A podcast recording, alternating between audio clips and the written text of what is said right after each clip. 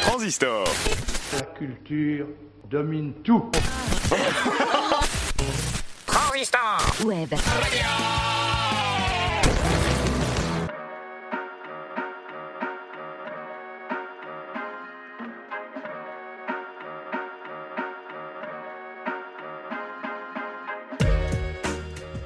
Musicocentré, épisode numéro 2, une émission de musique classique qui vous est proposée par Clara Nouvelle.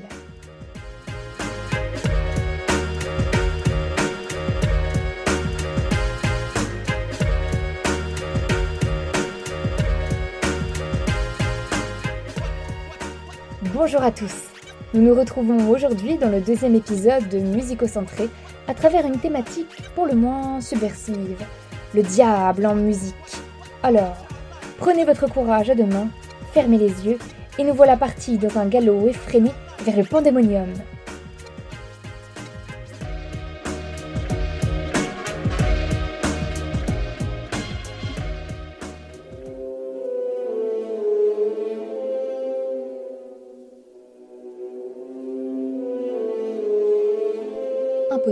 De penser au diable en musique sans évoquer la figure éminemment musicale de Méphistophélès au violon. Cette image est extraite du mythe de Faust, repris par de nombreux auteurs, le plus célèbre étant Goethe. Évoquons tout d'abord la première Méphistovalse de Liszt, ronde, diabolique et jubilatoire. Tout commence par une danse à l'auberge, inspirée du Faust de Lénao. Faust et Méphistophélès arrivent dans une auberge. Méphisto prend alors son violon et entame un quadrille littéralement endiablé, tandis que Faust part séduire la fille de l'aubergiste.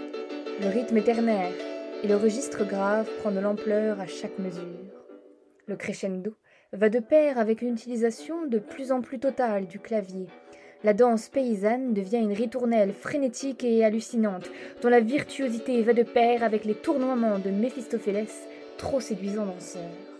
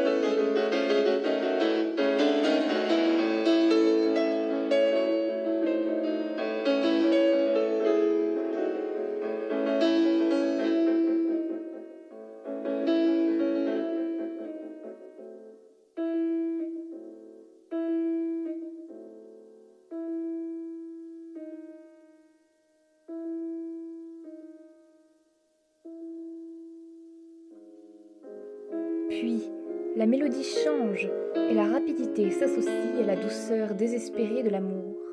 Mais cela est entrecoupé de malicieux trémolos suraigus. En effet, la folle ronde du diable au violon reste dans l'auberge, tandis que Faust entraîne la fille de l'aubergiste dans un bois non loin où il chante les commencements de l'amour.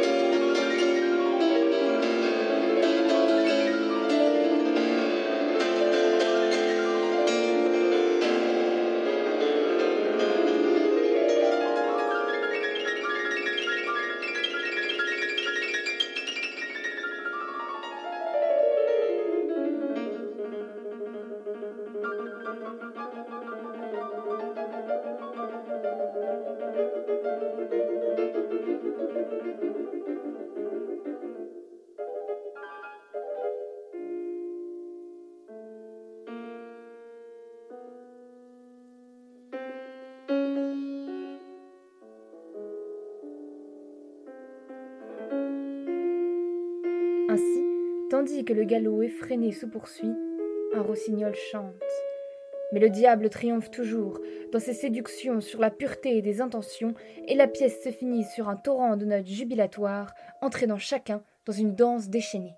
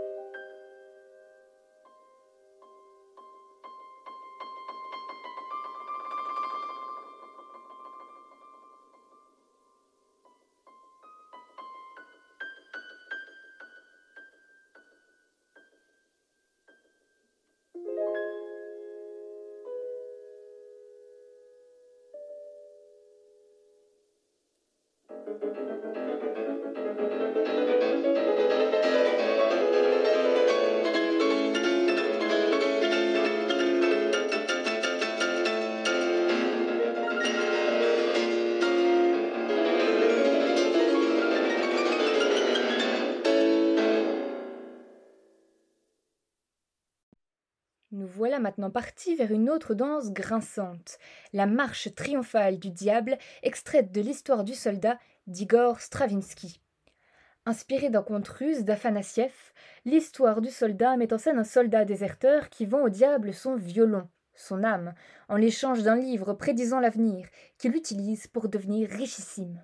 Le soldat, en une quête insatiable du bonheur, vole son violon au diable, épouse une princesse.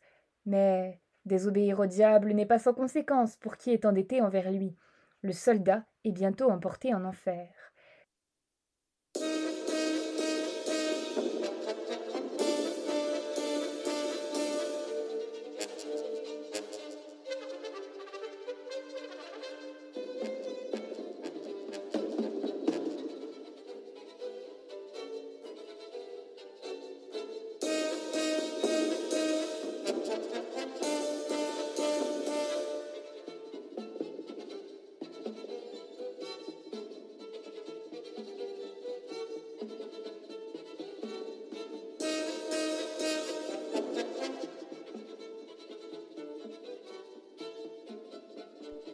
La suite se termine alors sur cette marche triomphale du diable. Écoutez ici comme l'ensemble grince. Les instruments de la fanfare populaire sont ici repris et déviés pour donner l'aspect d'un théâtre de guignols lugubres, sarcastiques, brinque-ballants. Ainsi, les rythmes sont irréguliers, les vents jettent des notes hors tonalité, les cordes dissonnent. Le violon vendu au diable produit une musique dévoyée, désaccordée. La musique jouée par le diable titube sous l'effet du vice. Néanmoins, cette marche triomphale n'a rien à voir avec les galops infernaux concluant la plupart des autres pièces aux accents faustiens. En effet, dans un monde où la guerre est totale, la danse du diable devient un pantomime parmi d'autres. L'ironie est omniprésente dans cette parodie de danse populaire. De village en village, sous les coups de la Grande Guerre, les balles populaires deviennent l'ombre d'une joie autrefois sincère, et chaque chose est maintenant teintée de vice.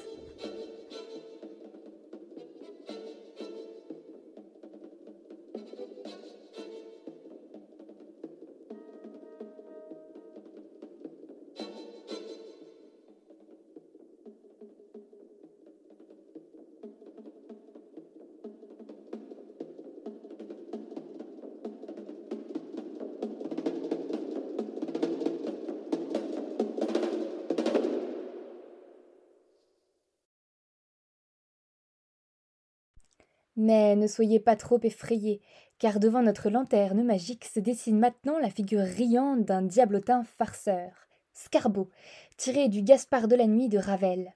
Bien loin de la puissance terrifiante d'un Méphistophélès, Scarbeau n'en est pas moins une créature des ténèbres. Alors, la musique, en dédiabolisant la femme, se ferait-elle l'agent d'une certaine immoralité?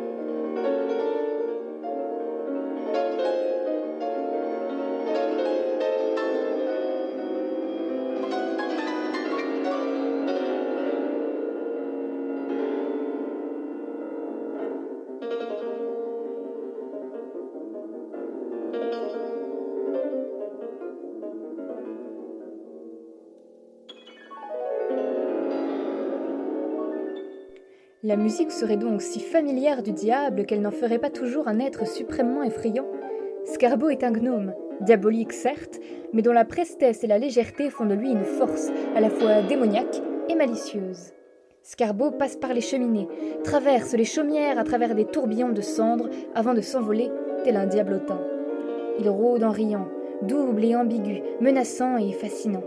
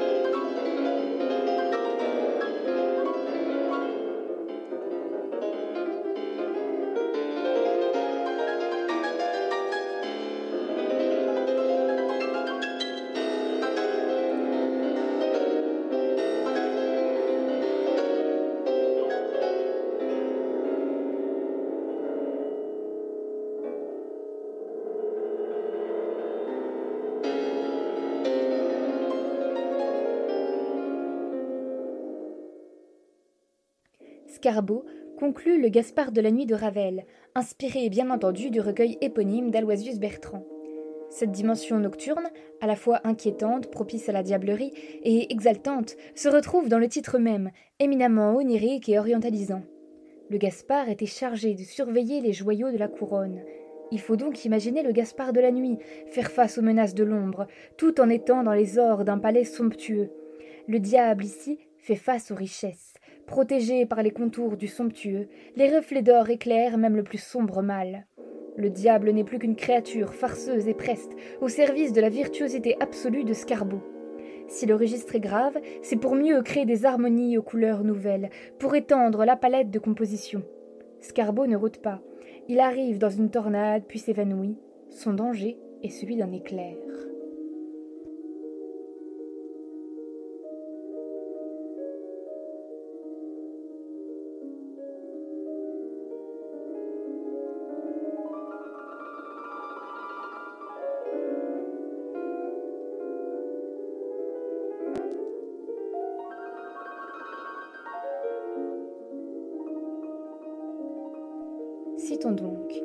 d'Aloisius Bertrand, Gaspard de la nuit.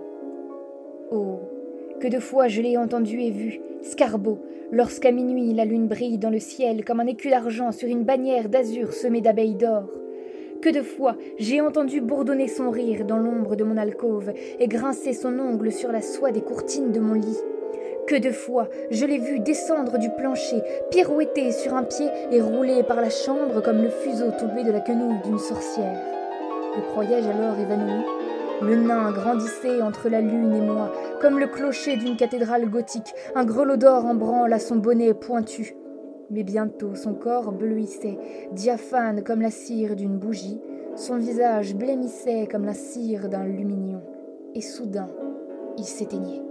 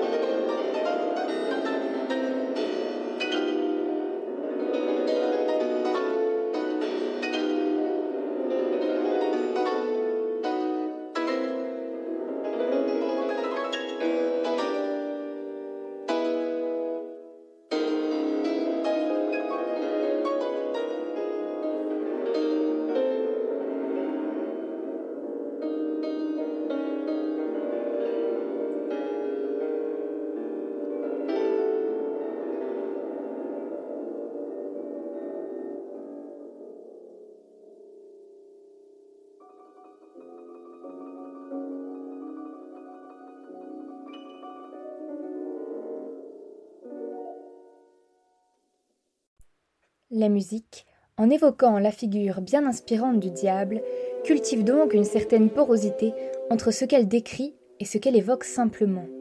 Art de la suggestion, la musique joue de son impossibilité de mettre directement sous les yeux pour instaurer un jeu entre le net et le flou, formant ainsi entre les portées les contours indistincts de figures inquiétantes.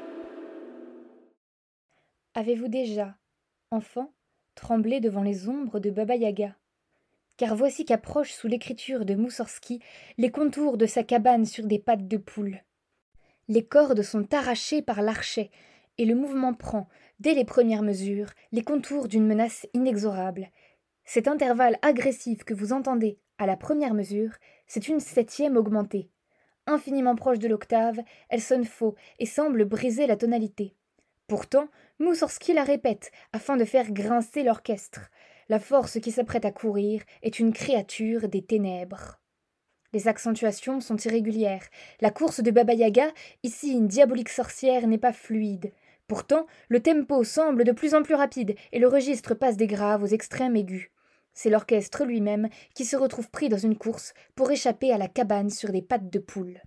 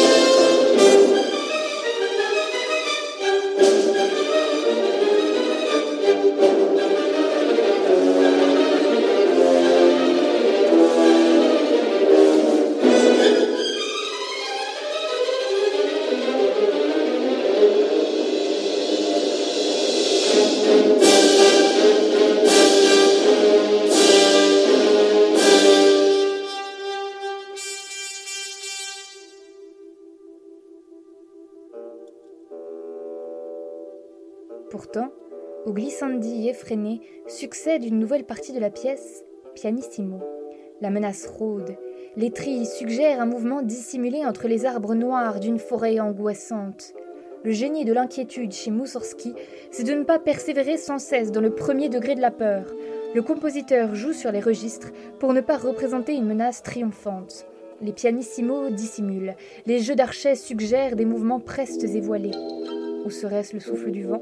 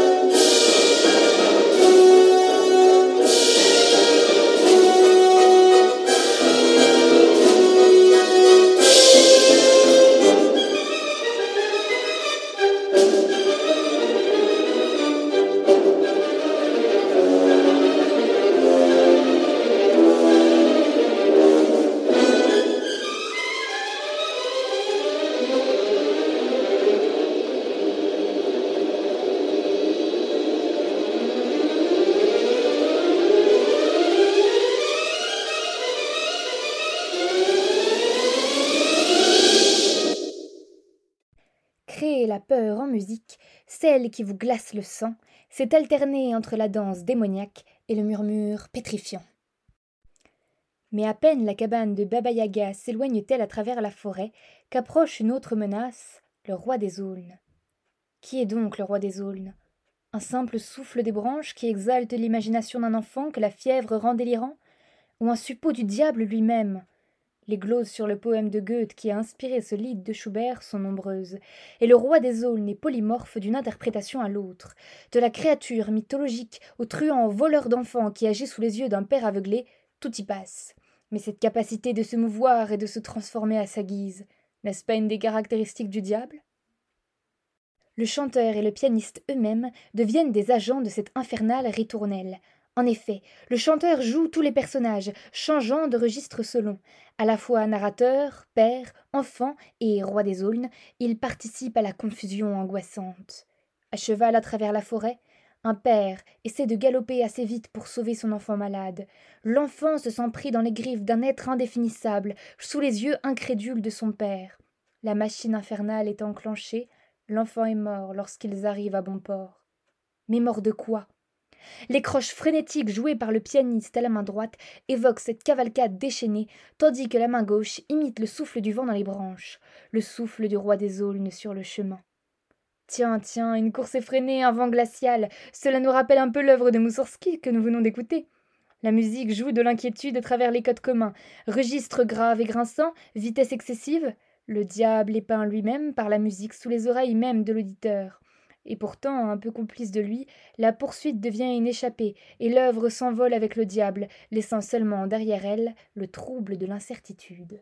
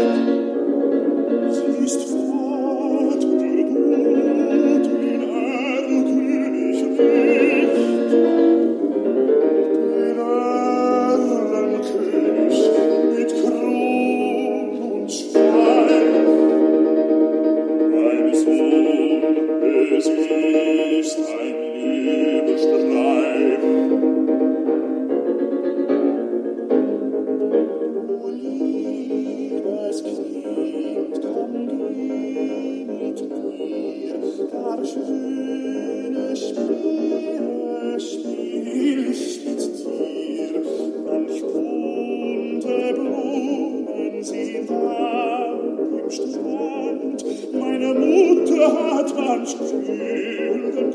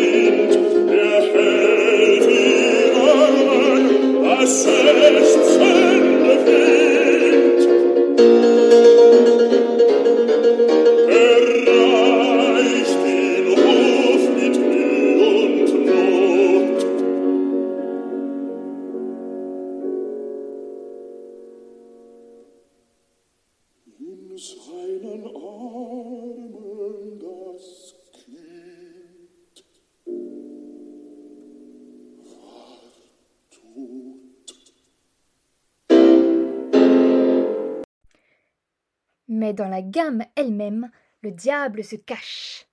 Il est alors Diabolus in musica, le diable en musique. En effet, ainsi était appelé l'intervalle de quarte augmentée, le triton, dont la dissonance était jugée trop inconvenante. En effet, cet accord, bien loin de résoudre la tension, la perpétue. Jamais interdite, mais souvent évitée, la quarte augmentée se fait pourtant progressivement de plus en plus courante. Intégrée dans les harmonies, elle signale, chez certains compositeurs comme Tartini, la proximité de la Desse.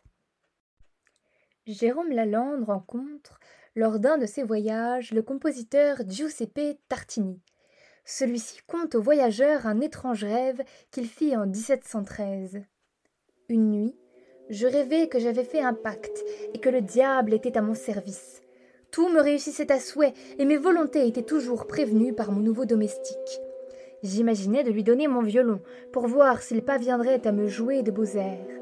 Mais quel fut mon étonnement lorsque j'entendis une sonate si singulièrement belle, exécutée avec tant de supériorité et d'intelligence, que je n'avais même rien conçu qui pût entrer en parallèle.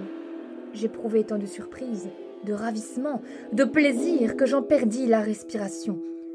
Je fus réveillé par cette violente sensation. Je pris à l'instant mon violon, dans l'espoir de retrouver une partie de ce que je venais d'entendre. Mais ce fut en vain. La pièce que je composai alors est, à la vérité, la meilleure que j'ai jamais faite, et je l'appelle encore la sonate du diable.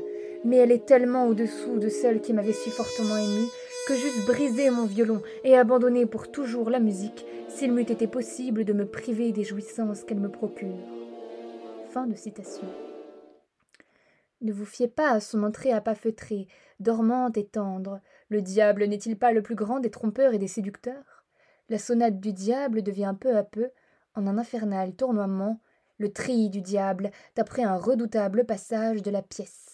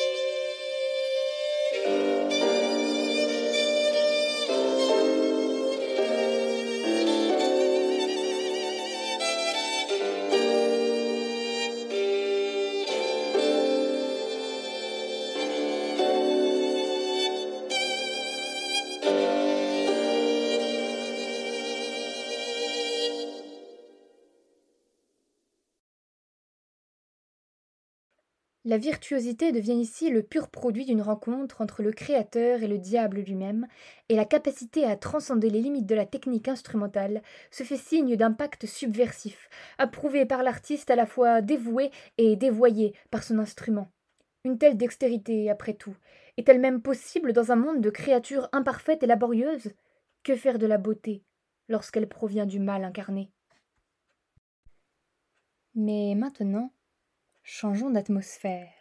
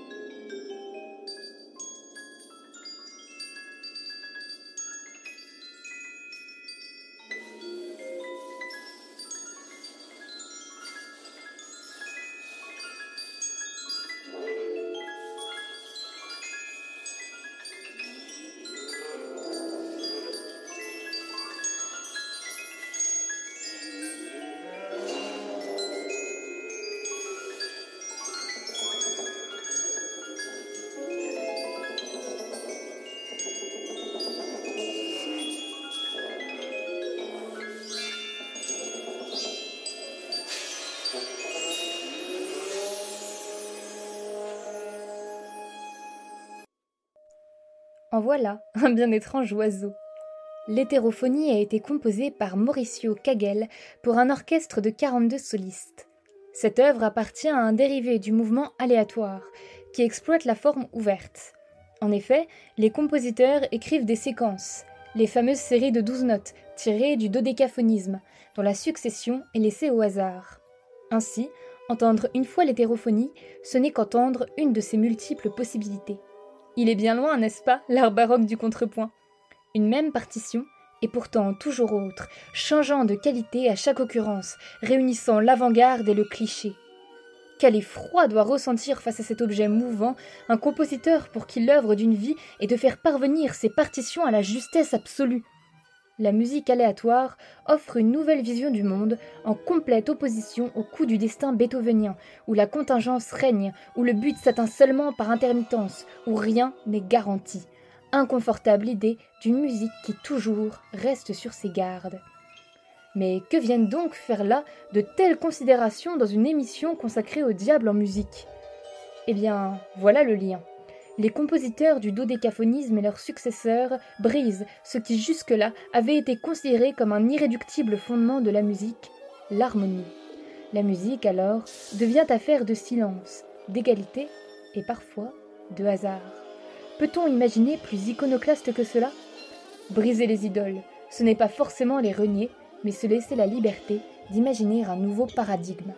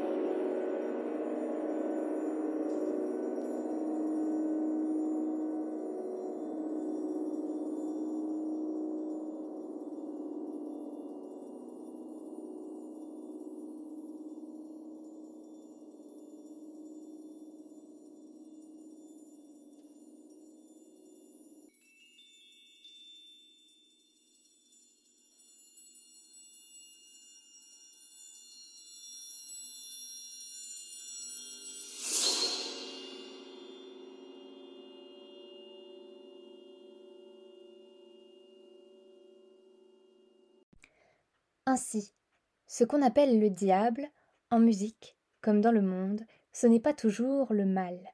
Parfois, c'est ce qui grince, ce qui empêche de danser en rond, ce désaccord dans l'harmonie qui nous réveille de la torpeur. Parfois, ce qu'on considère le diable n'est que l'éveil de la pensée.